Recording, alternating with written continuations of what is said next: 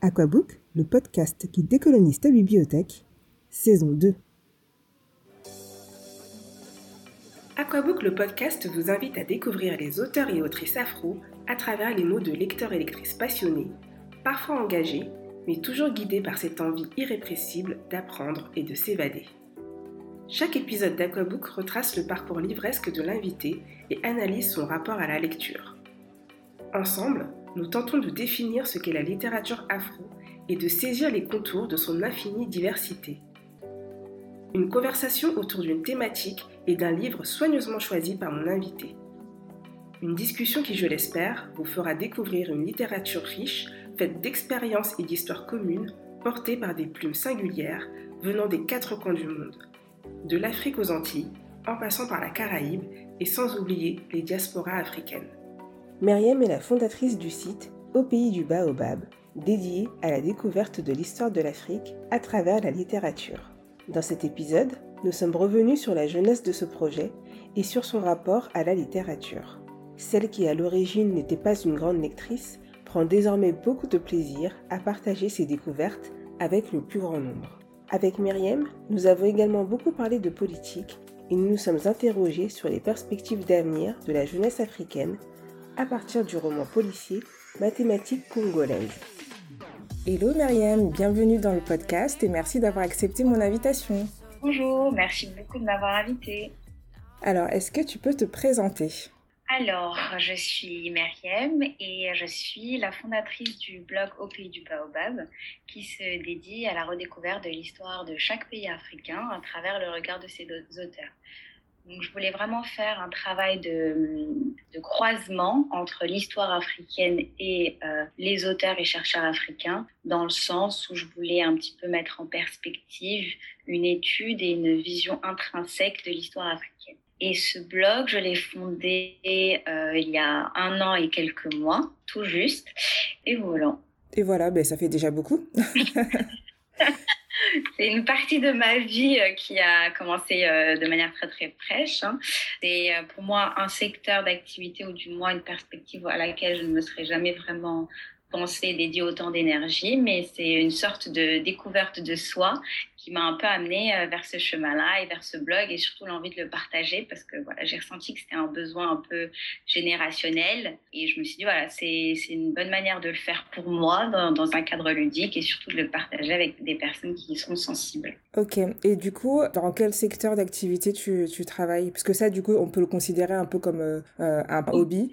J'aime pas trop dire ça parce que ça, ça, ça permet pas souvent aux gens de se rendre compte de tout le travail qu'il y a derrière oui, je dirais pas que c'est un hobby, je dirais que vraiment c'est une sorte de, métier, c'est un, nouveau métier que je me suis découvert. Euh, parce que ça peut me prendre autant de temps, très honnêtement, que mon métier de jour. Tout à fait, oui.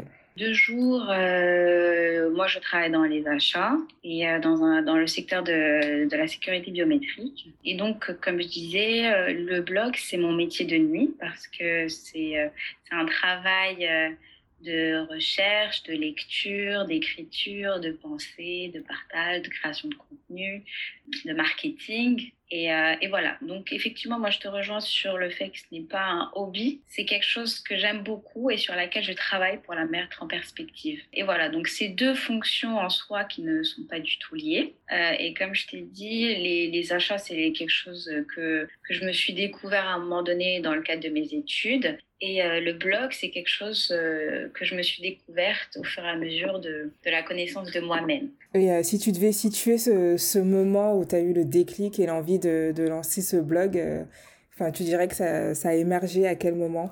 Ça a émergé dans, dans, ma vie, moi, j'ai j'ai toujours eu ce, ce, travail, on va dire, de jour, mais j'ai toujours développé des activités annexes. Euh, après, je sais pas si c'est ma, ma, ma, nature un peu curieuse. Et, euh, et je me suis dit, tu ne peux pas te contenter de faire un métier, entre guillemets, classique, mais un métier, on va dire, avec un cadre. Et euh, donc, je me suis cherché d'autres manières un peu de laisser libre cours à mes envies naturelles, à, mes pensées naturelles. Donc, euh, j'ai eu des activités associatives euh, de, depuis que je travaille, même avant. Par exemple, depuis 2013, euh, hein, je suis dans une association ce qu'on appelle de diplomatie participative.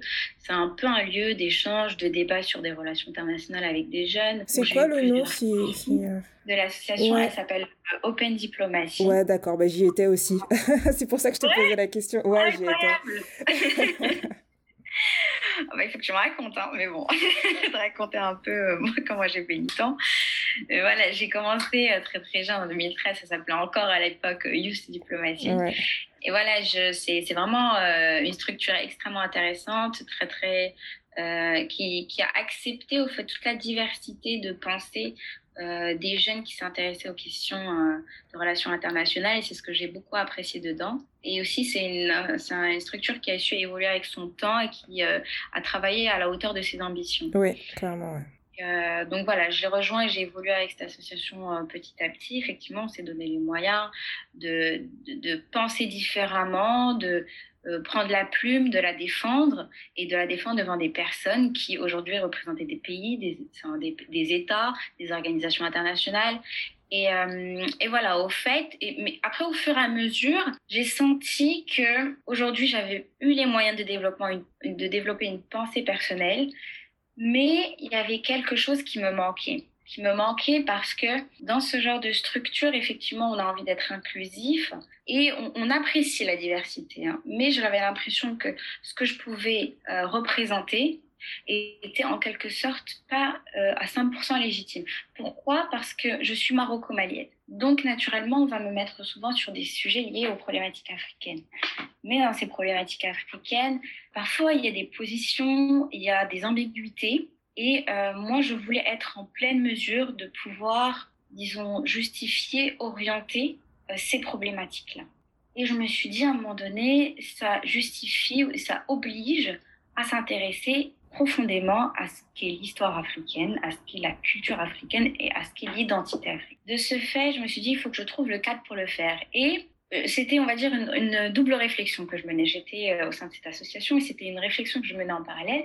Jusqu'au jour où un jour, j'ai euh, croisé un journaliste qui s'intéressait beaucoup à l'actualité de la République démocratique du Congo et c'était un journaliste du Monde Afrique. Et il m'a conseillé, au fait, un roman connaître cette histoire. C'était la première fois qu'on me conseillait un roman et pas particulièrement un essai ou un livre d'historien. Donc j'ai fait l'exercice et c'est un exercice qui s'est, on va dire, euh, qui a été très très bénéfique parce que c'était une lecture différente, une lecture interne, une lecture qui, mine de rien, euh, disait des choses basées sur une vision qui était différente de ce qu'on pouvait penser de manière un peu généralisée. Et voilà, j'ai eu ces souvenirs en tête et petit à petit, au fait, j'ai commencé à lire des, des romans de ce type-là et un jour a émergé cette idée. Je me suis dit, bah oui, c'est naturel. Euh, il faut que tu le fasses en utilisant des romans, des, des, mais ça devait être, euh, on va dire, des romans euh, écrits par des auteurs africains. Et je me suis dit, bah, il me faut un cadre pour le faire. Et c'est là où j'ai pensé à le faire à travers un blog. Et euh, il y avait aussi vraiment quelque chose qui m'importait beaucoup, c'était la perspective de partager ces connaissances-là. Donc voilà, c'était un rythme où moi, ça me cadrait et ça pouvait aussi me permettre de partager des choses, d'échanger avec une communauté qui avait cette sensibilité-là par rapport à ces questions. Donc voilà, c'est un peu le, cheminement qui m'a amené un petit peu à construire ce blog. Ouais, un beau, un beau cheminement et qui en plus à t'écouter a l'air euh, l'air logique. Donc on peut remercier ce journaliste-là qui t'a conseillé le roman. C'était quel roman? Bah, c'est le roman d'aujourd'hui, Mathématiques congolaises. Ok, bah, je m'en suis doutée, j'étais pas sûre, mais super. bon, bah, on va en parler un peu plus euh, tout à l'heure, mais ouais, je trouve ça hyper intéressant ta façon de, de présenter les choses et d'évoquer ton cheminement, parce que c'est vrai que euh, souvent quand on parle de, de, littérature et de romans en particulier, j'ai envie de dire le grand public, je sais pas si c'est le bon terme, mais en tout cas, le grand public euh, euh, surtout pour euh, pour s'amuser, pour s'évader, pour se divertir. Euh, enfin voilà, apprendre, c'est pas forcément le premier le premier verbe qui va venir dans la tête des gens quand ils vont quand ils vont acheter un livre. Alors qu'en fait, on apprend beaucoup, même sans le savoir en fait. Alors toi, tu as vraiment la démarche. Enfin, tu sais que ça t'apporte des choses et du coup, j'imagine que quand tu lis, tu prends pas mal de notes sur le contexte historique, sur les personnages, sur la façon dont sont décrits les divers éléments de contexte et tout machin. Mais même sans faire ça, et inconsciemment, moi j'ai vraiment le sentiment qu'on apprend quand même des choses. Et c'est marrant parce que avec le podcast, il y a un épisode ou deux, je sais plus, où euh, euh, bah, j'interrogeais euh, une passionnée de lecture aussi. elle me disait qu'elle avait pris l'habitude, elle aussi, maintenant, de, de se renseigner sur l'histoire du pays, ou du moins sur le contexte décrit dans l'histoire, pour mieux s'imprégner et mieux comprendre. Et ça, j'ai trouvé que bon, c'était pas du tout une personne d'origine africaine ou autre, donc j'ai trouvé que c'était d'autant plus, comment dire, intéressant et même surprenant parce que je pense que c'est pas une démarche que tout le monde a et pourtant, en fait, euh, il y a tellement de belles choses dans les livres, quoi. Et ton, ton blog, c'est vraiment euh, un très bel exemple de ça, quoi. On apprend vraiment beaucoup. Alors oui, il y a beaucoup de travail derrière, mais je pense que même sans, sans creuser autant, même sans avoir la démarche que toi tu as, déjà lire, c'est faire un geste et, et si on est attentif, en effet, on peut trouver plein de, plein de choses intéressantes, quoi. Effectivement, et c'est... Euh, vraiment le cœur, le fil rouge de, du blog, dans le sens où euh, cette personne euh, dont tu parlais, qui des méthodes, c'est ce qui s'intéressait au pays, c'est vraiment le fil rouge du blog dans le sens où enfin, c'est un travail complémentaire. Parce que quand on lit un, auteur, il va souvent parler de sa vision des choses et des problématiques liées à son environnement. Et euh, par exemple, si on prend un auteur qui va parler d'une histoire euh, qui s'est passée dans son enfance, il va certainement parler de son... Enfin, je prends un exemple complètement aléatoire, ou qui va même juste parler d'un moment de sa vie ou de quelque chose qui l'intéresse, il va parler de son environnement. Et généralement, avec les auteurs africains, il y a un écho lié à, leur euh, société, aux problématiques politiques qu'il y avait. Et donc, en remontant un petit peu l'échelle, on retombe dans euh, une recherche historique de qu'est-ce qui se passait à ce moment-là dans le pays, euh, sur quoi étaient fondées les évolutions sociales, etc., etc. Et mine de rien, pour comprendre l'histoire, on a besoin de choses qui illustrent cette histoire et qui illustrent le sentiment peut-être des personnes qui ont vécu cette histoire. Donc pour moi, c'est quelque chose qui, ces deux choses, l'histoire et le livre, c'est deux choses qui sont complémentaires et nécessairement complémentaires. Tout à fait. Parce que moi, il m'est arrivé de lire certains livres. Euh, que je ne comprenais pas réellement. Je comprenais pas la finesse, ou du moins certains messages qu'on disait. Et, euh, parce que parfois, quand on veut parler politique, on va parler de manière un peu détournée. Et euh, au fait, en parlant, je sais pas, du surnom de quelqu'un, ou en décrivant quelqu'un, ou en décrivant un pays, au fait, on, se rend, on comprend qu'on a voulu parler d'une certaine chose à un moment donné de l'histoire, et les personnes ont ressenti, ont vécu comme ce qui est écrit dans l'intrigue du livre. pour moi, c'est difficile, au fait, de détacher ces deux éléments, et moi, ce que je fais, c'est que dans mon blog, il y a deux sections. Il y a la section histoire, fiche pays, où on peut un petit peu replonger historiquement dans, dans ce pays-là, des temps les plus anciens que je trouve à aujourd'hui. Et petit à petit, j'essaie un peu d'illustrer chaque partie de l'histoire avec des recommandations de lecture où on peut, à travers un livre, se réimprégner de, cette, de l'époque historique que je viens de décrire. Donc c'est vraiment nécessaire.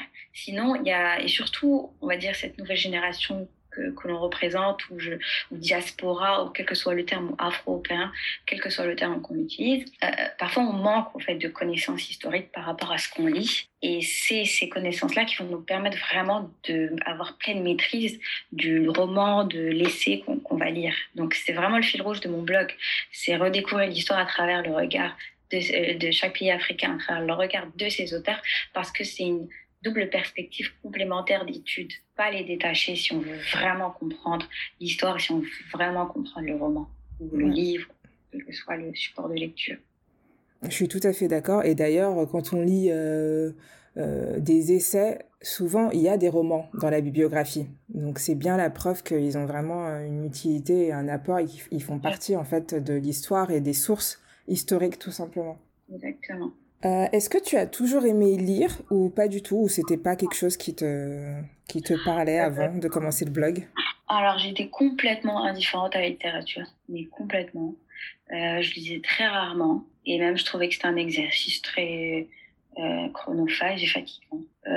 mais j'ai envie de dire que quand on se trouve, je sais pas, on est animé d'une certaine énergie dévorante qui, qui nous fait changer et qui nous donne envie vraiment de, d'essayer une nouvelle chose, de donner la peine d'essayer une nouvelle chose. Après, Moi, je suis quelqu'un qui a toujours voulu sortir de sa zone de confort. Donc, je me suis jamais empêchée des choses, même si avant, ça ne m'intéressait pas. Je suis pas, disons, fermée. À... Je, je me base jamais sur des appréhensions. Voilà, j'aimais pas lire, mais ça m'empêche pas un jour de devenir une grande lectrice. C'est plus ou moins ce qui se passe aujourd'hui. Mais voilà, j'ai trouvé le fil rouge, ou du moins les sujets qui m'intéressaient, qui me donnaient envie de lire. Ok. Et est-ce que là, parmi euh, les lectures que tu fais, il y a des sujets qui t'intéressent plus que d'autres? Euh, les sujets qui m'intéressent, le sujet principalement qui m'intéresse, c'est de connaître l'histoire de chaque pays africain. Et j'insiste, hein, de chaque pays. Je, je trouve malheureusement qu'on a une mauvaise utilisation du mot Afrique, qu'on l'utilise beaucoup trop sans jamais rentrer dans les spécificités. Et chaque pays euh, chaque région a sa propre manière de, a eu sa propre évolution, sa propre culture et plein de choses. Et moi, ce que je veux, c'est me renourrir de la diversité euh, culturelle, historique du continent. Que je dédie du temps à chaque pays et les lectures que j'utilise, c'est des lectures qui peuvent justement répondre à ce besoin. Et aussi, euh, une des règles que je m'impose, c'est de choisir des auteurs africains et euh, qui puisse répondre à ce besoin. Donc voilà, le type de livre que je lis, généralement, ça, je, le, le roman, livre, essai, livre d'histoire, euh, j'ai aucune, euh, voilà, j'ai aucune, on va dire, préférence. Mais mon, mon envie, c'est de lire des auteurs africains qui puissent répondre et m'éclairer sur des problématiques liées à l'histoire de l'Afrique et à sa diversité et à mieux comprendre l'environnement où elle a été construite et comment elle a évolué. Plus ou moins ça, mon type de livre. Comment se passe la phase de, de recherche en fait? Quand tu te dis par exemple, bah, je, veux, je veux parler du Tchad, comment, Tchad, tu, comment ça se passe? Il y a en plus, euh, ce qui est difficile, c'est que quand on veut euh, se, un peu connaître l'histoire africaine, c'est très difficile. Enfin, choisir des, des livres, c'est très difficile parce que on met souvent en perspective ou des euh, principalement de la littérature francophone, ce qui est bien, mais du coup ça met un peu, ça laisse un peu de côté toute la littérature euh, anglophone où il y a que quelques livres qui ont été traduits. Et moi, je suis plus une personne qui euh, qui préfère la littérature en français, francophone. Donc parfois j'ai cette difficulté de pas trouver euh, l'ensemble des livres que je veux. Mais sinon, une recherche euh, sur un pays que je connais pas, par exemple le Tchad, je vais aller sur Google, je vais taper auteur, euh, auteur tchadien. Je vais regarder ce qu'on me propose et je vais aller voir la biographie de chaque auteur. Parce que je veux aussi être sûre que ce dont il va parler bah, est en accord avec euh, l'exercice que je fais. Donc, je vais quand même essayer de me renseigner sur l'auteur, s'il y a des polémiques, pas de polémiques, euh, grosso modo ce dont il a parlé. Et après, je vais regarder euh, certains des œuvres qu'il a écrites et je vais aller choisir le sujet qui m'intéresse plus ou moins. Mais ça part d'une recherche très très simple.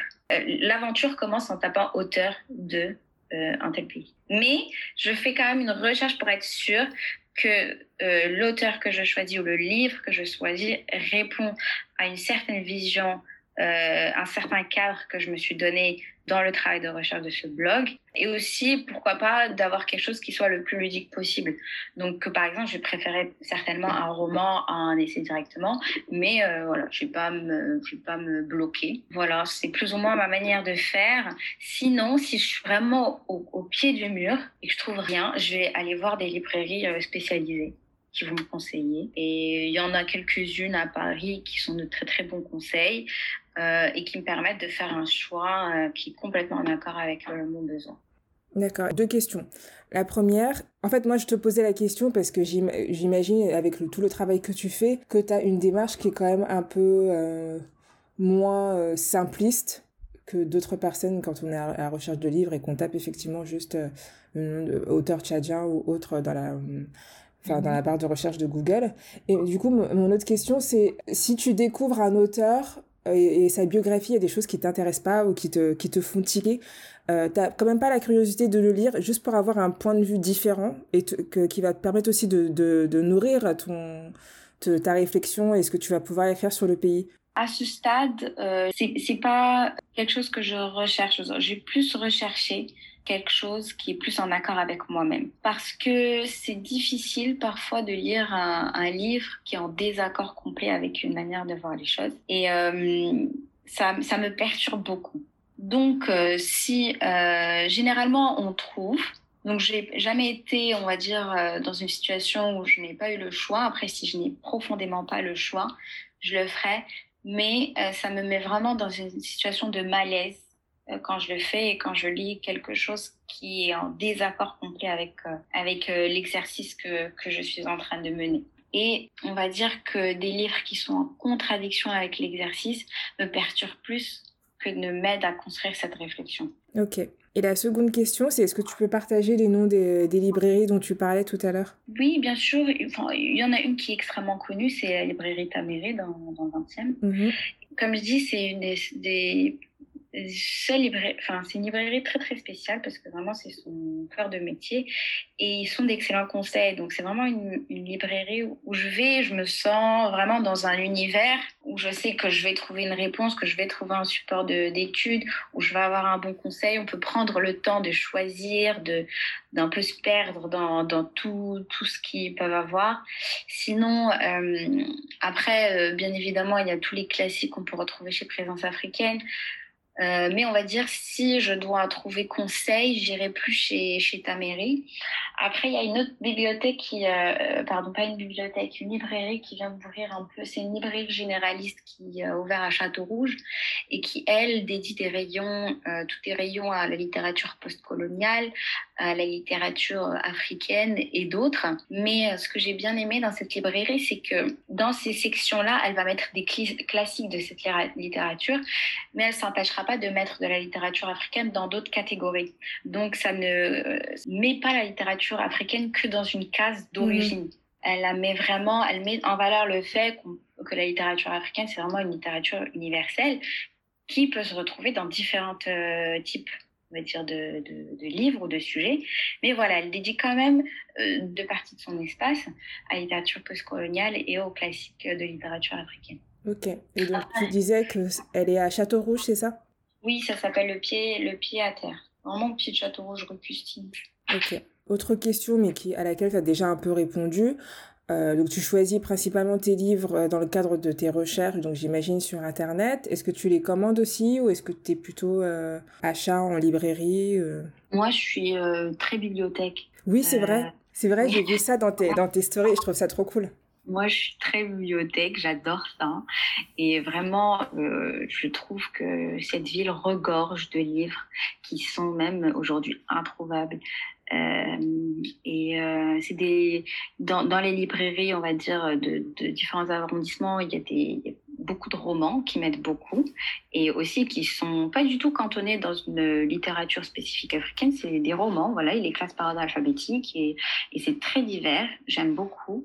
Et il y a, deux bibliothèques où je vais beaucoup. C'est euh, la médiathèque François Sagan, près de, de Gare de l'Est, et euh, la bibliothèque dans à Couronne Naguib Mahfoud, qui elle est vraiment spécialisée en littérature africaine et euh, monde arabe. Donc ils font que ça. en ce qui concerne les romans, les livres d'histoire, les euh, livres de voyage. Ils sont, ils, sont dédiés à ça. Ils ont des livres d'apprentissage de, langue. De, c'est incroyable. Elle, est toute petite.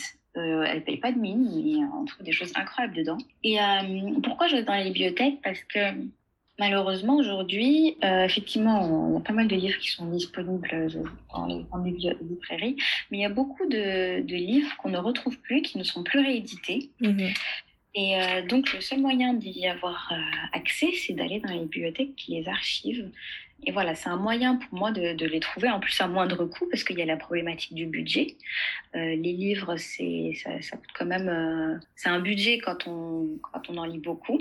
Donc voilà, ça permet de rééquilibrer son budget, ça permet de trouver des choses qu'on ne trouve plus dans, les, commerces et les librairies euh, actuelles. Et aussi, ça permet d'avoir un espace calme où euh, je peux feuilleter, je peux prendre mon temps pour choisir, je peux déjà commencer à écrire des choses par rapport aux livres que j'ai lus. Donc voilà, c'est vraiment un environnement propice euh, à ma manière de, de, voir les choses pour ce blog.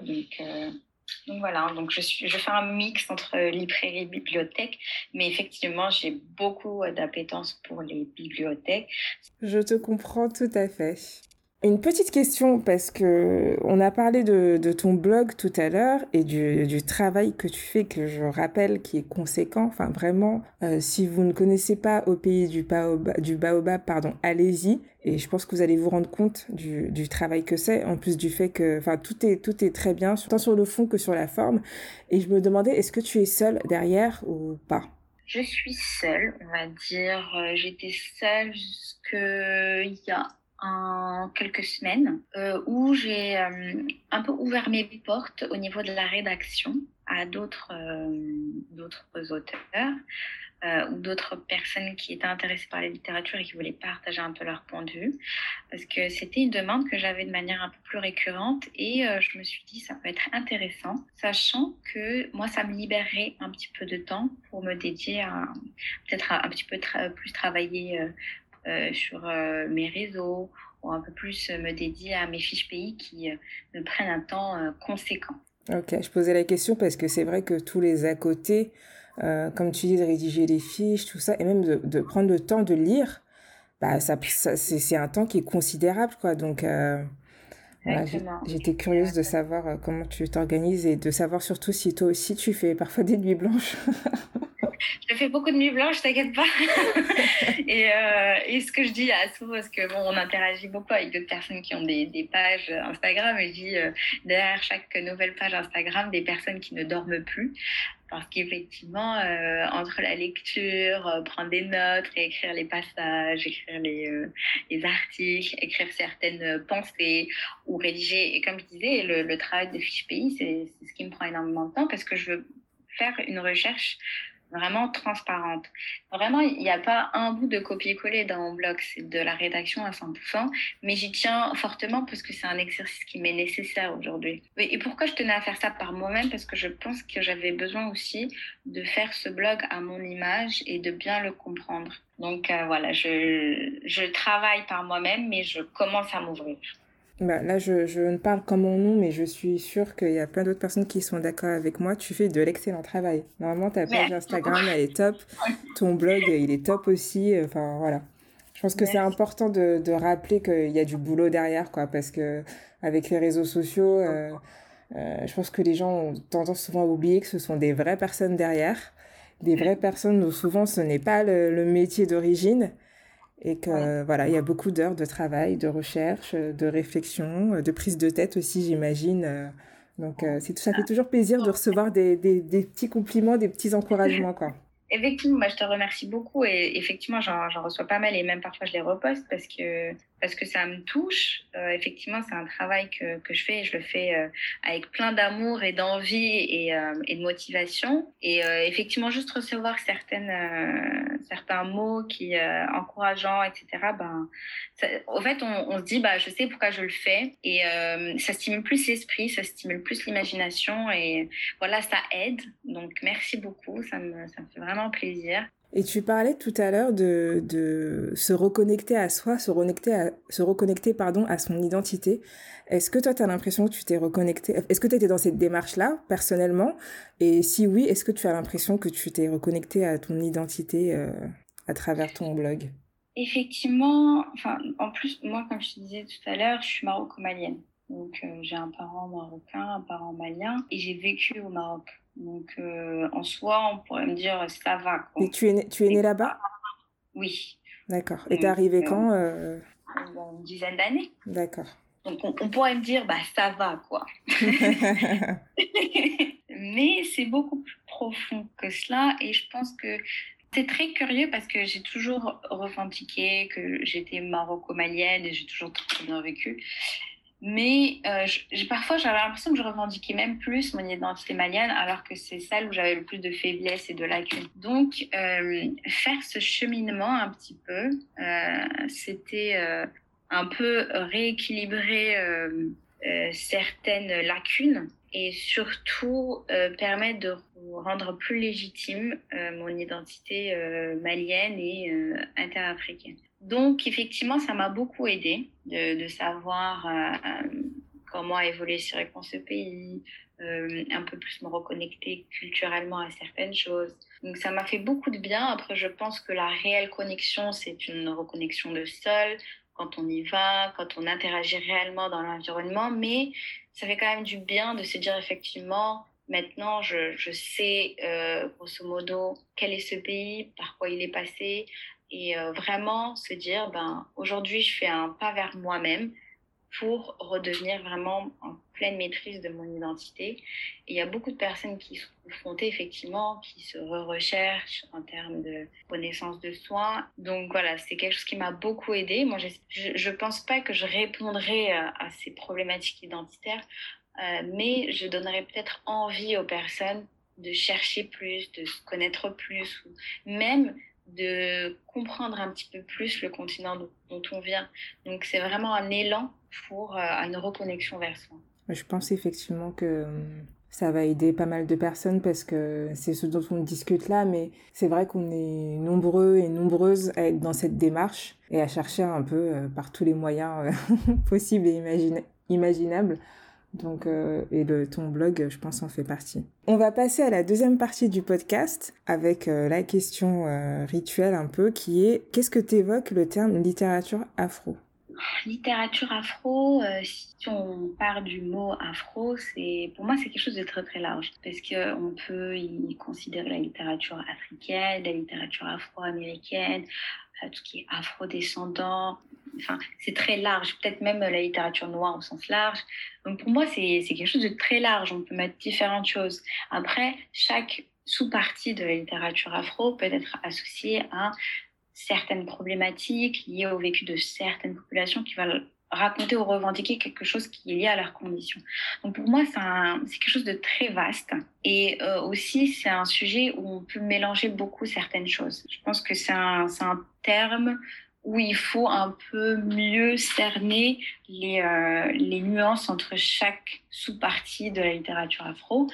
Je dirais en somme, ça reste pour moi une littérature très très humaine et humaniste parce que au-delà de considérer certaines spécificités, on va dire culturelles ou quoi que ce soit, si je trouve une littérature qui euh, touche beaucoup et qui mine de rien euh, recouvre beaucoup de, thématiques tout simplement humaines. Et après, euh, pour moi, la littérature afro, d'une autre manière, c'est un héritage. C'est une littérature qui émerge aussi et qui va un petit peu avec cet héritage-là, se renaître. Euh, c'est pour résumer, c'est euh, une littérature qui euh, concentre en elle plusieurs sous-parties. Il y a plusieurs communautés qui la construisent, mais ça reste quand même une littérature très ouverte au monde.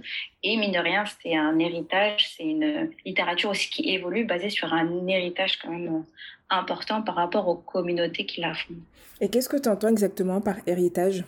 C'est un héritage parce que pour moi, c'est une nécessité. On va dire, si on associe, si on prend la littérature afro, la communauté afro a, eu a besoin d'un héritage littéraire et intellectuel pour, pour retravailler sa perception et sa manière d'évoluer dans la société, dans l'histoire. Et elle a eu besoin un peu de cet héritage on va dire littéraire et intellectuelle et elle on va dire elle le recherche même aujourd'hui donc c'est pour ça que je trouve que ça ça a vraiment un côté héritage qu'on doit se réapproprier et qu'on doit faire évoluer parfois j'ai comme j'ai comme eu l'impression que c'était une littérature un peu oubliée ou c'était une littérature un peu mise de côté que là on essaie de de retrouver euh, de, de retrouver de mieux comprendre et, euh, et voilà, c'est moi je l'ai un peu considéré comme ça. Je me suis dit, on a une littérature, mais il y a une littérature qui nous a précédé, qui nous a fondé, qui nous permettra encore de plus évoluer, de plus nous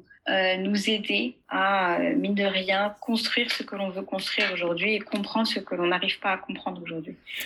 Donc voilà, c'est un support important de, de réflexion et de compréhension. Ok, donc ce que tu veux dire, si j'ai bien compris, c'est que c'est euh, une littérature qui a une histoire, qui a été aujourd'hui euh, oubliée, mais qui se nourrit de cette histoire-là pour en construire une nouvelle et pour construire aussi l'avenir, quoi. Exactement. Et euh, voilà, d'où le mot héritage dans le sens aussi où c'est une littérature qui a émergé après certains événements historiques qui ont été quand même assez, assez euh, difficiles. Et donc, euh, j'ai envie de dire, c'est comme un message pour nous dire que dans ce renouveau que l'on veut revendiquer, eh ben, il y a des choses qui ont été faites, il y a des choses qu'il ne faut pas évoluer, c'est une continuité. Il est important de réenvisager cette littérature et de la recomprendre pour continuer un peu ce, travail qui a été fait en amont. C'est euh, quelque chose qui a été commencé, c'est un héritage qu'on a eu et qu'il faut qu'on mette en perspective et qu'on continue. On n'est pas dans un temps euh, zéro. Il y a beaucoup de choses qui se sont passées avant et il y a une base de réflexion et littérature qui nous a été laissée en héritage, qui va nous permettre aujourd'hui de mieux comprendre certaines situations et de mieux les faire évoluer. Oui, donc c'est un héritage, euh, qui, une histoire, un héritage qui sont là, qui existent qu'il faut, qu'il faut préserver et valoriser. Quoi. Exactement. Mais je crois que tu es une des seules à avoir abordé euh, la question sous cet angle-là. Et je trouve, ça hyper, ouais, je trouve ça hyper intéressant. En tout cas, qu'il l'a exprimé euh, de cette manière. D'accord. Donc, euh, je trouve ça cool. bah, je l'ai vu un peu comme ça parce que parfois, quand on rencontre, des personnes qui euh, sont d'un certain âge et qui ont mené certains combats, ils parlent souvent de nouvelle génération et, et au fait, c'est comme s'il y avait un flambeau qui nous redonnait. Moi, j'ai eu cette sensation-là. Donc, euh, c'est pour ça que pour moi, bah, c'est un héritage, enfin, c'est des trésors qu'on a voilà, c'est comme une transmission de flambeau et il y en a qui ont eu vraiment la patience et le courage et le temps de nous laisser certaines, certains écrits qu'il faut qu'on réutilise à bon escient et donc il faut qu'on prenne connaissance. Voilà. Ouais, mais c'est important de le rappeler. C'est important de le rappeler parce que c'est aussi euh, des écrits qui nourrissent nous nos réflexions et euh, quand on est dans une démarche de déconstruction, c'est la base en fait. C'est ce sur quoi on, on s'appuie sans pour autant toujours avoir les clés, mais c'est important d'en avoir conscience, quoi, et de savoir qu'il y a ce, ces supports-là qui existent. C'est hyper important, je suis d'accord avec toi. Et justement, est-ce que tu as des auteurs ou des autrices afro ou juste des romans qui t'ont marqué, toi, dans ton, dans ton cheminement? Euh, Aminata Traoré m'a beaucoup marqué. C'est euh, une écrivaine malienne qui a été également ministre de la Culture. Et euh, elle se définit comme une altermondialiste qui, euh, un petit peu se positionne à l'encontre du système économique et politique un peu actuel. Et cette auteure, je la connaissais comme ça de loin et en déambulant dans la, dans la bibliothèque du 20e, j'ai trouvé un de ses livres qui s'appelait Le viol de l'imaginaire et juste le titre m'a beaucoup marqué parce que en fait, j'ai l'impression que c'était vraiment ça le terme dans lequel on se positionnait en termes culturels où on a l'impression que notre imaginaire commun a été violé. Et en lisant son livre, ben voilà, c'est une personne qui euh, décortique et réexplique une sous, sous un nouvel angle, un angle différent, la situation économique, politique et sociale dans laquelle beaucoup de pays africains se sont retrouvés en situation euh, euh, après les indépendances. moi, ça m'a beaucoup marqué parce que c'était la première fois que je lisais un livre qui me donnait un peu une perception différente de ce qu'on savait aujourd'hui et qui le, justifiait, qui le documentait euh, et elle prenait position. Voilà, de, c'était pas un roman, c'était une sorte d'essai, mais elle prenait une position claire et ça m'a beaucoup marqué qu'elle prenne cette position affirmée euh, dans son livre. Au-delà du roman, c'est vraiment une personne que, pour laquelle j'ai beaucoup de, d'admiration parce que quand elle prend position, elle le fait de manière documentée euh, et de manière euh, très, très élégante et très Enfin, en vrai, elle, suscite vraiment beaucoup de respect par la manière dont elle fait les choses, parce que tout ce qu'elle dit, c'est euh, profondément justifié, sans, sans animosité ni quoi que ce soit, mais voilà, elle euh, arbore des faits qu'elle euh, qu'elle défend. Et je trouve que c'est une manière très, très intéressante de le faire, et sa manière de le faire lui permet d'avoir un écho par rapport à ses combats, et je trouve que c'est vraiment intéressant d'avoir une image, ou du moins en tête, une personne qui a pu le faire et qui a pu un peu dénoncer certaines choses de manière, euh, on va dire, euh, de, à grande instance, mais de manière euh, très intellectuelle, on va dire, et qui n'a pas eu peur d'aller à l'encontre des idées qu'on pense de manière générale. Est-ce que tu as d'autres exemples en tête? Oui, j'aime bien Amadou Kourouba. J'aime bien ses histoires. Je trouve qu'elles sont vraiment pleines. C'est une manière de compter les choses que je trouve très pleine d'humour et plein de dénonciations en même temps. Je trouve que c'est un auteur qui n'a pas peur de dire les choses parfois de manière crue, avec un langage différent. Et euh, j'ai lu pas mal de ses livres, j'ai lu Alain n'est pas obligé. Et au fait, dans chaque livre, il peut arborer un style d'écriture différent, et c'est ce que j'aime bien. On est à chaque fois surpris on va dire par sa manière d'écrire. Et euh, sinon, j'aime bien euh, Amadou Ampateba parce que je trouve qu'il y a beaucoup de douceur dans sa manière de d'écrire. Euh, je trouve voilà que c'est même même dans les, messages qu'il euh, partage, bah, son côté humaniste, euh, qui croit très tolérant, qui veut rassembler les peuples, bah, je trouve que c'est un message parfois qui est oublié je trouve qu'il le fait avec beaucoup de douceur, beaucoup de vérité et ça se ressent beaucoup dans sa manière d'écrire. Ok, très bien. Ça nous fait euh, trois, trois belles références avec des mots aussi que tu mets dessus qui sont, euh, qui sont très forts et très beaux. Et ça donne envie, je pense, euh, pour, ceux qui ne, pour ceux qui ne les connaissent pas, ça va leur donner envie, je pense, de, de les découvrir. Alors, on en a parlé un peu en début, de, en début de discussion. Tu as choisi de présenter mathématiques congolaises. Est-ce que tu peux revenir un peu sur euh, le contexte d'acquisition de, ce livre et ensuite évoquer le sujet que tu as choisi euh, pour en parler? Alors, comme je disais en amont, c'est un journaliste euh, du monde diplomatique qui s'intéressait à l'actualité euh, de la République démocratique du Congo qui m'a suggéré le livre pour plus en apprendre sur euh, sur ce pays-là, sur son histoire. Et j'étais très surprise de savoir que c'était un roman policier et, euh, et, non pas un livre euh, voilà, auquel j'aurais pu m'attendre, soit un essai, euh, soit un, un, livre écrit dans une perspective plus ou moins politique. Donc j'ai lu, j'ai acheté ce livre et je l'ai lu et j'ai été agréablement surprise parce que déjà l'intrigue et la manière, enfin l'intrigue que l'auteur a choisie est incroyable.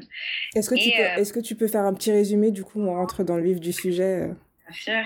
Donc le livre s'appelle Mathématiques congolaises et ça raconte l'histoire d'un jeune homme, Célio, qui, euh, voilà, c'est une personne euh, qui euh, est orphelin à cause de, la guerre, qui des guerres meurtrières qui se passent à l'est du pays et qui finalement s'est retrouvé dans la capitale un peu à, se débrouiller, on va dire, dans la vie pour gagner sa vie, mais voilà, sans grandes ambitions pour son avenir, mais qui avait une, on va dire, un don particulier, c'est qu'il était, c'était un génie des mathématiques. Et cette, on va dire, cette passion où ce génie lui a été apporté de, de son défunt père qui lui avait laissé pour seul souvenir un livre de mathématiques. Donc, il le lisait tous les jours, il le connaissait par cœur. C'était un peu, voilà, son, sa grande passion, les mathématiques. Et euh, donc, un jour, euh, il finit par, enfin, sa manière un peu d'analyser les faits politiques dans le pays est remonter à une personne dans le gouvernement congolais qui le recrute dans ses bureaux. Et il s'avère que avec son don, il va euh, jouer un rôle important dans la propagande du pays et il va servir, on va dire, un outil politique qui ne sert pas du tout au bien-être ou de, de, de, la population. Donc au fur et à mesure du récit, voilà, il sort un peu de la galère et ça devient quelqu'un voilà qui a l'argent, les femmes, les biens, voilà quelqu'un qui, qui, a sa place dans la société. Mais au fur et à mesure, il, a comme une sorte de, de malaise, de, de, de, conscience de, de, ce qui se passe et surtout, il réalise que les personnes qui l'ont recruté dans ce bureau de propagande ont touché et fait du mal aux personnes qui lui sont proches et in fine de, la population congolaise à qui il refuse un droit de démocratie. Donc euh, voilà, il avait ce don, mine de rien, qui n'a pas utilisé à bon escient et, euh, euh, mine de rien, il décide de se retirer de, de, ce bureau qui, mine de rien, va être démantelé et qui finit un petit peu par rappeler tous les rêves de démocratie qui existe depuis Lumumba et les années d'indépendance au Congo et que par le démantèlement de ce bureau, il y a une sorte de possibilité peut-être nouvelle de faire entrer la démocratie au Congo. Et dans ce livre, euh, il décrit euh, parfaitement, enfin il décrit vraiment à travers le vécu de Célio ben, les problématiques qui sont persistantes à l'Est, les problématiques de corruption. Euh, et mine de rien, c'est des sujets qui sont souvent euh, décrit par euh, l'auteur Nicoli Jambofan dans plusieurs de ses livres, où il, euh, fait une critique très très sèche de, tous les mélanges politiques qu'il y a en RDC, des missions de l'ONU, de l'hypocrisie politique, de, de, toutes les victimes au fait de ce système qui ne sont autres que la population même à qui, mine de rien, on refuse le droit d'avoir une vie digne dans le pays qui leur appartient. Donc, donc c'est plus ou moins si j'ai bien résumé, c'est plus ou moins ça le résumé. Ouais, ouais, c'est ça, c'est ça. Quel sujet tu as choisi de, de mettre en avant euh, à partir de, de, ce roman? Enfin, de quel, de quel sujet tu as choisi de, de parler? Il y, a, y, a plein de, de thèmes hein, qui sont abordés dans ce livre, mais en fait, y a, ça, en lisant ce livre, j'ai une sorte de réflexion personnelle où je me suis dit, euh, dans beaucoup de pays, il y a, beaucoup de jeunes euh, qui ont des talents et euh, qui souhaitent participer à la construction de leur État, d'un État qui soit plus égalitaire, où ils ont leur chance à même titre que d'autres personnes.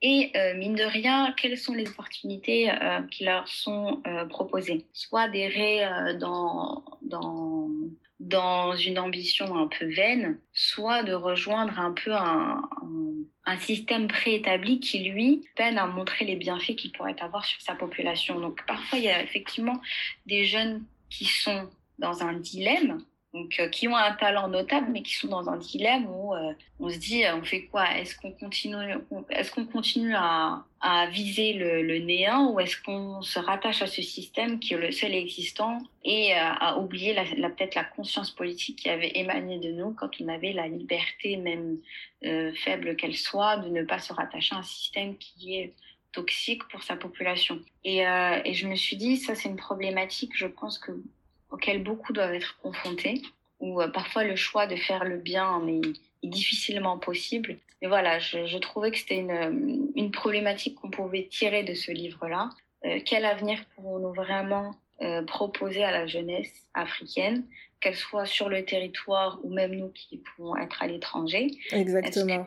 voilà, est-ce que le seul moyen de faire quelque chose, c'est d'accepter un système qui et euh, qui peut être négatif ou qui lui voit des intérêts tournés vers des perspectives qui ne sont pas internes. Et parfois, le choix est difficile parce que parfois, c'est la seule manière un peu de rentrer dans les rouages du système que l'on trouve très complexe et loin de, de ce qu'on pouvait idéaliser parce qu'il y a beaucoup de personnes aussi qui idéalisent un retour ou quoi que ce soit, mais mine de rien, c'est un système qui est qui est très compliqué à appréhender, très difficile à comprendre. Mais voilà, comment faire pour trouver sa place dans un système qui n'aurait pas pour objectif ben, des intérêts unilatéraux. Et euh, c'est ce que c'est ce que j'allais dire, c'est-à-dire que là, dans dans le roman, la problématique euh, se pose à l'intérieur du pays, parce que du coup, Seiyu, euh, ne, ne, ne, quitte pas le pays, mais va travailler avec euh, le pouvoir en place. Mais effectivement, ce sont des questions qui se posent avec des personnes qui euh, se retrouvent euh, totalement désœuvrées alors qu'elles ont des compétences et qui euh, vont avoir l'opportunité d'aller bah, soit faire des études ou,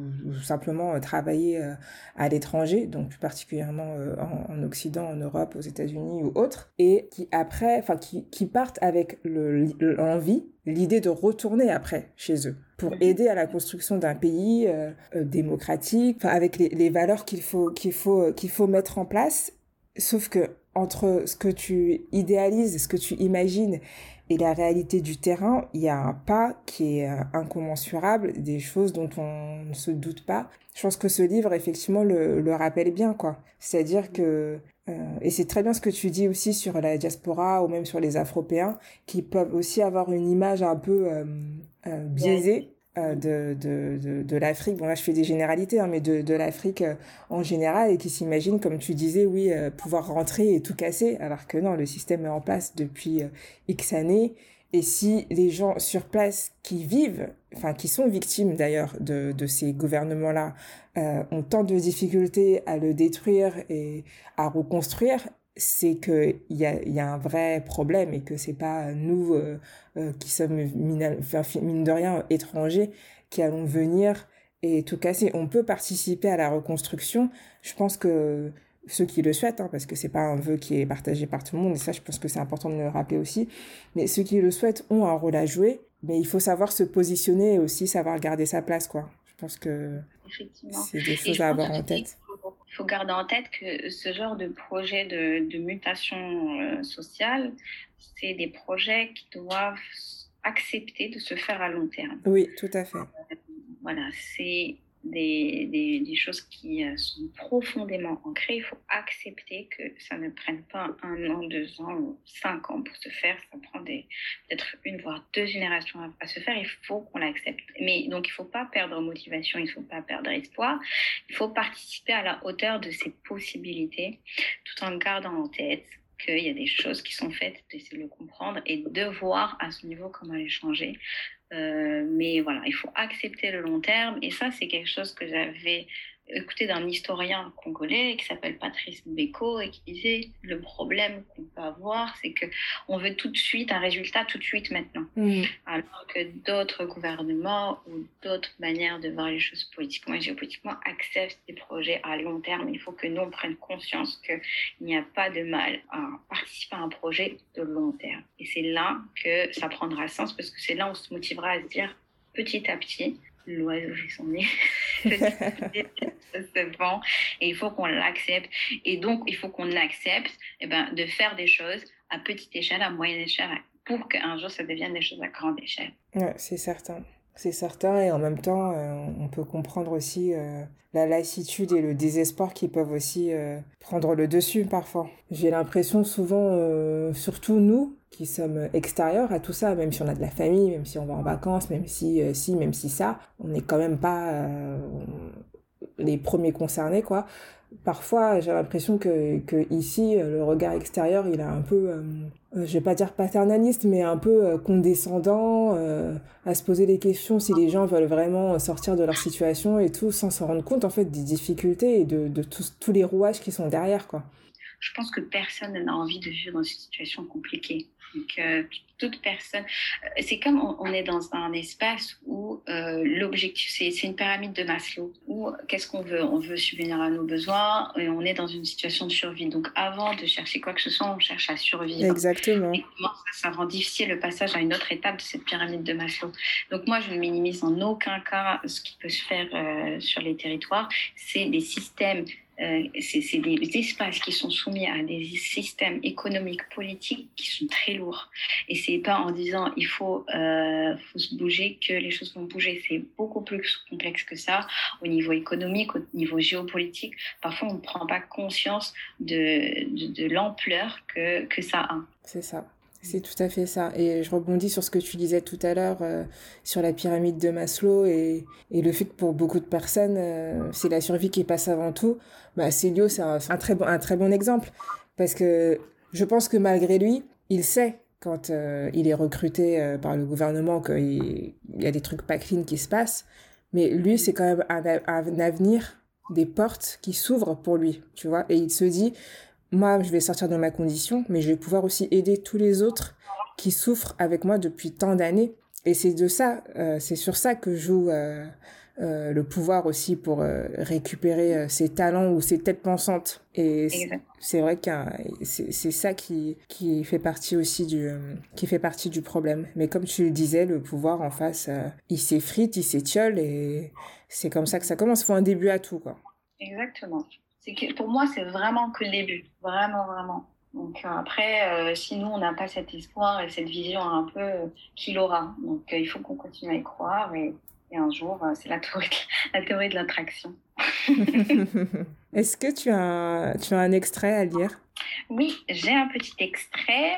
Euh, alors, que j'ai choisi, au fait, c'était juste pour euh, montrer comment il utilisait un peu ses connaissances politiques pour, pour analyser une situation sociale et trouver une solution pour le bureau un peu de propagande dans lequel il travaille. Tu veux dire ses connaissances mathématiques? Exactement. Ouais, ok.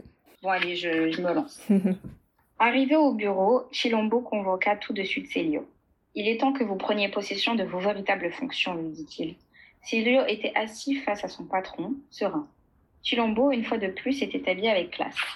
L'homme arborait un costume bleu foncé, finement aligné, à trois boutons qui élargissaient avantageusement ses épaules. Il repoussa ses lunettes sur son nez. Tout d'abord, laissez-moi vous mettre au courant du rôle véritable joué par le Bureau Information et Plan dans les stratégies menées par la présidence de la République. Vous devez savoir que notre objectif dans l'absolu n'est pas de faire de l'information, comme peut-être jusqu'à présent votre tâche aurait pu vous laisser croire. Notre souci est plutôt de nous dire, cette information que nous possédons, que pouvons-nous en faire? Notre travail est de communiquer, mon cher Célio. toujours à bon escient et toujours dans l'intérêt immédiat du président. Notre mission est de diffuser des messages utiles. Par l'information, agir sur les événements dans la mesure de nos possibilités. Célio était concentré. On entrait enfin dans le vif du sujet. Son cerveau prenait acte des véritables données. Il est vrai qu'il avait déjà réfléchi à certaines choses dans la pénombre de sa chambre. Lui aussi avait besoin de communiquer. Pensez-vous à un projet précis sur lequel nous pourrions travailler dès, maintenant? demanda Célio. Chilombon n'en attendait pas moins. Le plus urgent pour l'instant est de calmer la population. Il y a trop de mécontents qu'il faut réprimer et cela commence à faire des ordres. Vous ne l'ignorez pas. Le gouvernement a dû prendre des mesures radicales ces derniers temps et cela ne peut pas se répéter trop souvent. Il vaut mieux agir en profondeur. Dans le contexte actuel, il faudrait que le gouvernement et surtout le président puissent poser un geste fort, commença le jeune homme. Il faudrait créer un phénomène, comme en physique. Dans ce domaine, tout dépend des quatre puissances que sont le mouvement, le poids, la force, la percussion. Il faudrait générer à partir d'une information anodine une espèce de lame de fond qui puisse entraîner la population vers une seule et même direction. Il faudrait une sorte de fonction qui démultiplierait une action simple à l'infini et peut-être produirait une, une réaction en chaîne. L'exemple le plus courant, je dirais, de la réaction en chaîne, c'est la production de l'énergie nucléaire, patron. On commence par bombarder de l'uranium 235 avec un neutron qui brise son noyau en deux fragments. C'est la fission. Après, cela va tout seul.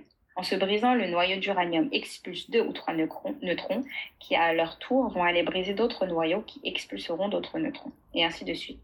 En termes de communication, je pense à la rumeur. On pourrait la comparer à la plus élémentaire, à la plus basique des réactions en chaîne. Vous le savez mieux que personne, patron, la rumeur nécessite très peu de choses. Il suffit de rien. Une information diffusée opportunément qui vivrait sa propre vie par la suite.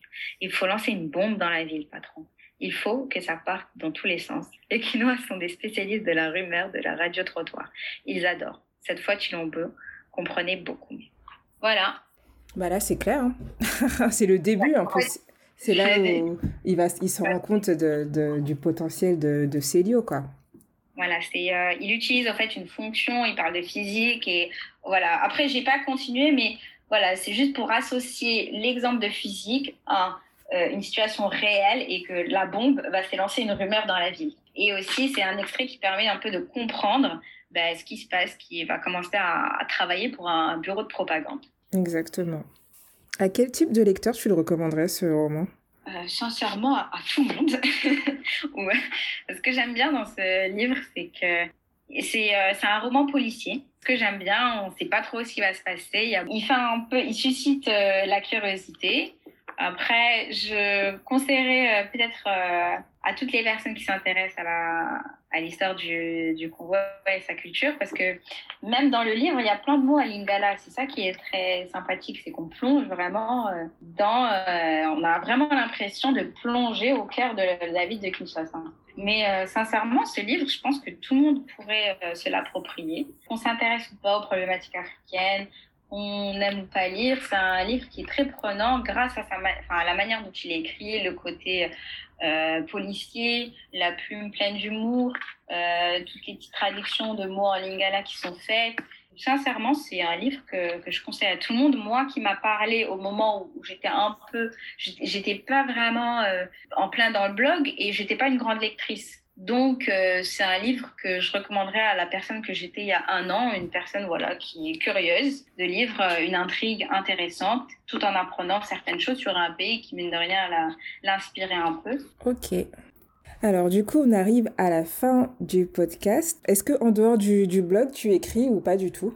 Euh, J'écris, oui, ça m'arrive d'écrire des petites choses auxquelles je pense mais de manière très euh, spontanée. Pas avec l'envie de, de, de, faire un roman ou autre euh. Pour l'instant, non. C'est pas. Après, comme je pratique l'écriture avec le blog, etc., je veux quand même exercer mon, mon esprit à écrire et à mettre sur papier ce que mon imagination peut me dire, mais j'ai pas de projet aujourd'hui de livre. Ok. Et si tu pouvais rencontrer euh, un auteur ou une autrice afro, qui choisirais-tu et pourquoi?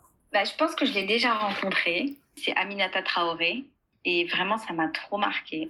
Tu l'as rencontrée dans quel cadre? Bah, J'étais à Bamako et elle a accepté de me rencontrer. Comme ça, tu, tu lui as envoyé un mail et...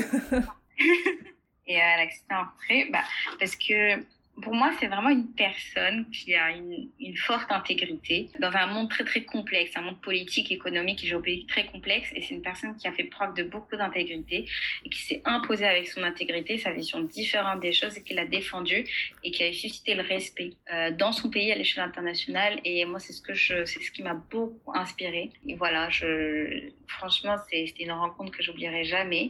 Et effectivement, c'était une des personnes qui, euh, qui m'a dit, bah je compte sur vous, mais pas moi euh, en tant que personne, mais je compte sur vous, moi en tant que nouvelle génération. Parce que voilà, elle, elle a, combattu des choses et pour elle, son combat n'a de sens que s'il est poursuivi par la nouvelle génération qui, pour elle, est beaucoup plus éveillée que ce qu'il n'était à, une certaine époque. Donc, euh, voilà, c'est une rencontre qui m'a beaucoup fait de bien, qui m'a beaucoup motivée et qui m'a fait penser qu'on était tous acteurs dans, dans les choses qui se passent et bah, n'hésitez pas hein, à contacter si vous pouvez euh, les, auteurs qui vous inspirent. Il y a des chances qui vous répondent, je pense de grandes chances. Et, euh, et c'est des rencontres qui vraiment marquent à vie et qui motivent beaucoup et qui donnent sens au travail acharné qu'on fait. Peut-être que j'aimerais en rencontrer d'autres, je pense c'est sûr. Mais celle-ci, je la voulais et euh, je, suis très heureuse de l'avoir vécue et euh, très reconnaissant à cette, cette, dame qui a eu la gentillesse de m'accueillir. Donc, euh, voilà. Ok, merci pour ce beau partage. Dernière question, qui aimerais-tu voir à ta place pour un prochain épisode d'Aquabook? Je pense que ce serait intéressant d'avoir euh, une personne qui travaille dans l'édition d'auteurs africains ou une maison d'édition africaine pourquoi je dis ça? Parce qu'il y a beaucoup de... Le monde de l'édition africain, je trouve, c'est... Je réutilise ce mot, mais c'est étiolé. Il y avait beaucoup de maisons d'édition très intéressantes qui ont dû fermer leurs portes. Et étant donné qu'on est un peu dans un renouveau de repensée, je pense qu'il y a beaucoup d'auteurs qui veulent être republiés, etc.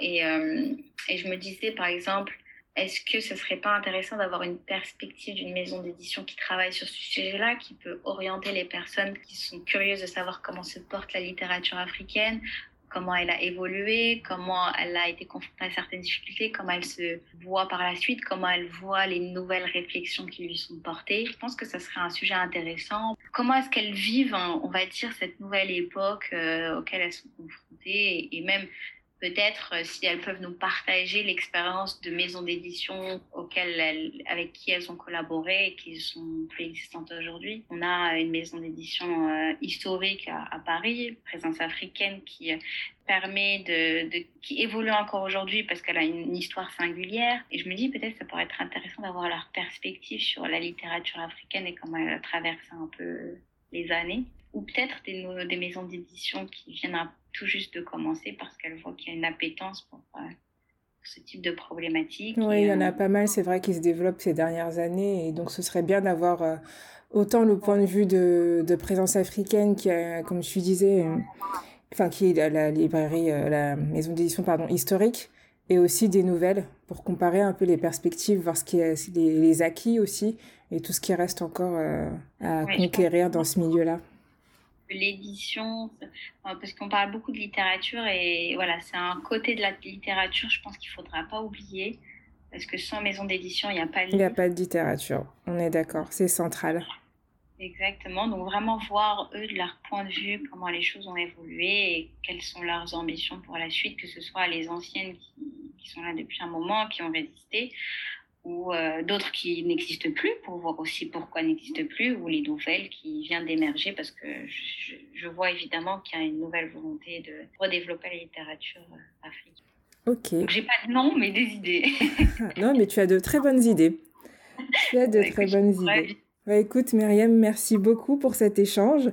Euh, moi, je suis très contente parce que du coup, on a, on a abordé la question de la littérature afro sous un angle un peu plus politique. Euh, ce qui n'était pas le cas jusqu'à présent. Et ce qui est important aussi parce que je pense que les deux sont liés. Donc euh, voilà, merci beaucoup pour ton apport et aussi pour ton travail que tu fais euh, à travers ton blog et ton compte Instagram. Ben, merci à toi d'avoir pensé à moi pour, euh, pour euh, un de tes épisodes. Euh, je suis vraiment ravie de, de, participer à cet exercice et de voir que vraiment il y a un échange qui se passe entre toutes les initiatives qui se font et c'est très réjouissant de voir que c'est un travail commun et que chacun de nous fait attention aux initiatives de l'autre et, les accompagne avec bienveillance. Donc encore une fois, merci, ça me touche beaucoup et tous les mots que tu as eus et surtout les échanges qu'on a pu avoir. Je dis bon courage au prochain et euh, le bonjour à ceux qui sont déjà passés. Et encore une fois, merci à toi. Merci à toi. Et puis j'espère qu'on aura l'occasion de, de, travailler toutes les deux euh, dans d'autres circonstances. En plaisir. Et du coup, je te souhaite aussi euh, bonne chance et plein de bonnes choses pour, pour la suite de tes projets. Merci infiniment à toi de même. Merci. À bientôt, Myriam. À bientôt. J'espère que cet épisode vous a plu. Pour soutenir le podcast, N'hésitez pas à vous abonner et à laisser 5 belles étoiles et un petit commentaire sur iTunes. Partagez vos découvertes littéraires et discutons ensemble sur Instagram at aquabook ou sur aquabook.podcast at gmail.com. A très vite pour un nouvel épisode.